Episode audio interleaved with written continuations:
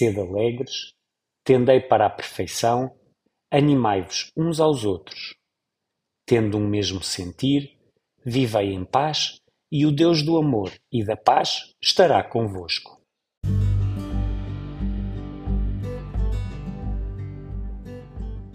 O apóstolo Paulo acompanhou com amor o crescimento da comunidade cristã da cidade de Corinto. Visitou-a e apoiou-a nos momentos difíceis mas a uma certa altura, com esta carta, precisou de se defender das acusações de outros pregadores, que punham em causa o modo de atuar de Paulo. Não se fazia remunerar pelo seu trabalho missionário, não falava segundo as regras de eloquência, não se apresentava com cartas de recomendação que atestassem a sua autoridade. Admitia publicamente que compreendia e vivia a sua vulnerabilidade à luz do exemplo de Jesus. Porém, na conclusão da carta, Paulo lança aos Coríntios um apelo cheio de confiança e de esperança.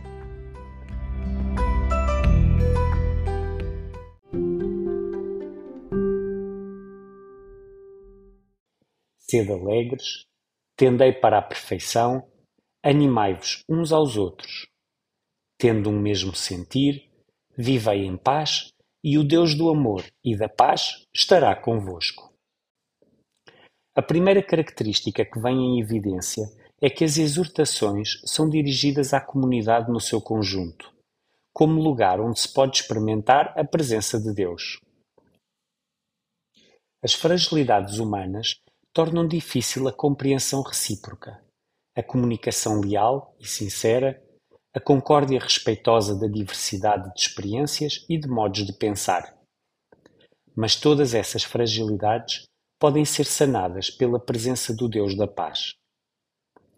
Paulo sugere alguns comportamentos concretos e coerentes com as exigências do Evangelho. Tender para a realização do projeto de Deus sobre cada um e sobre a comunidade, como irmãos e irmãs. Fazer circular o mesmo amor de consolação que recebemos de Deus. Cuidar uns dos outros, partilhando as aspirações mais profundas aceitar-se reciprocamente, oferecendo e recebendo misericórdia e perdão, alimentar a confiança e a escuta. São escolhas confiadas à nossa liberdade, que por vezes implicam a coragem de se ser sinal de contradição, face à mentalidade corrente. É também por essa razão que o apóstolo recomenda o encorajamento mútuo neste compromisso. Para ele, o que tem valor é proteger e testemunhar com alegria o valor inestimável da unidade e da paz, na caridade e na verdade. Tudo, sempre alicerçado na rocha do amor incondicional de Deus, que acompanha o seu povo.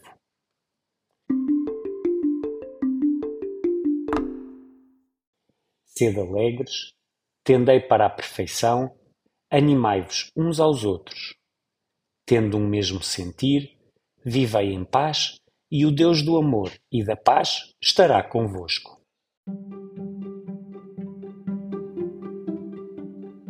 Para viver esta palavra de vida, olhemos também nós, como Paulo, para o exemplo e para os sentimentos de Jesus, que veio para nos trazer uma paz totalmente sua. De facto, a sua paz não é apenas a ausência de guerra, de conflitos, de divisões, de traumas, é plenitude de vida e de alegria. É salvação integral da pessoa. É liberdade, é fraternidade no amor entre os povos. E o que faz Jesus para nos dar a sua paz? Pagou-a pessoalmente. Colocou-se entre as partes em conflito. Assumiu sobre si os ódios e as divisões. Abateu os muros que separavam os povos também de nós é exigido um amor forte para a construção da paz. Um amor que seja capaz de amar até os que não nos amam, capaz de perdoar, suplantar a categoria de inimigo, de amar a pátria alheia como a própria. Esta paz requer, também de nós, um coração novo e olhos novos para amar e ver em todos candidatos à fraternidade universal. O mal provém do coração do homem, escreveu Higino Giordani. E para afastar o perigo da guerra, é preciso afastar o espírito de agressão, de exploração e de egoísmo, de onde provém a guerra. É preciso restaurar a consciência.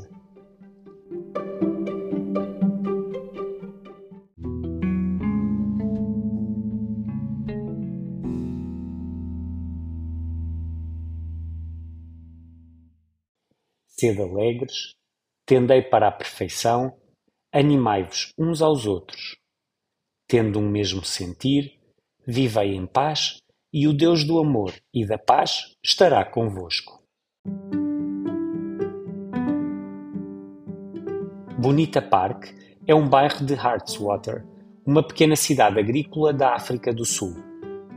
Como no resto do país, persistem os efeitos herdados do regime de apartheid sobretudo no campo educativo, as qualificações escolares dos jovens pertencentes aos grupos negros e mestiços são muito inferiores às dos outros grupos étnicos, com o risco consequente de marginalização social. O projeto The Bridge nasceu para criar uma mediação entre os diferentes grupos étnicos do bairro, vencendo as distâncias e diferenças culturais, com a criação de um programa pós-escolar e um pequeno espaço comunitário, um lugar de encontro entre as diferentes culturas, para crianças e adolescentes. A comunidade tem demonstrado um grande desejo de trabalhar juntos. O Carlos ofereceu a sua velha carrinha para irem buscar a madeira com que se fizeram os bancos. O diretor da escola elementar, perto dali, ofereceu prateleiras, cadernos e livros enquanto a Igreja Reformada Holandesa ofereceu 50 cadeiras. Cada um deu o seu contributo para, no dia a dia, tornar mais sólida esta ponte entre culturas e etnias.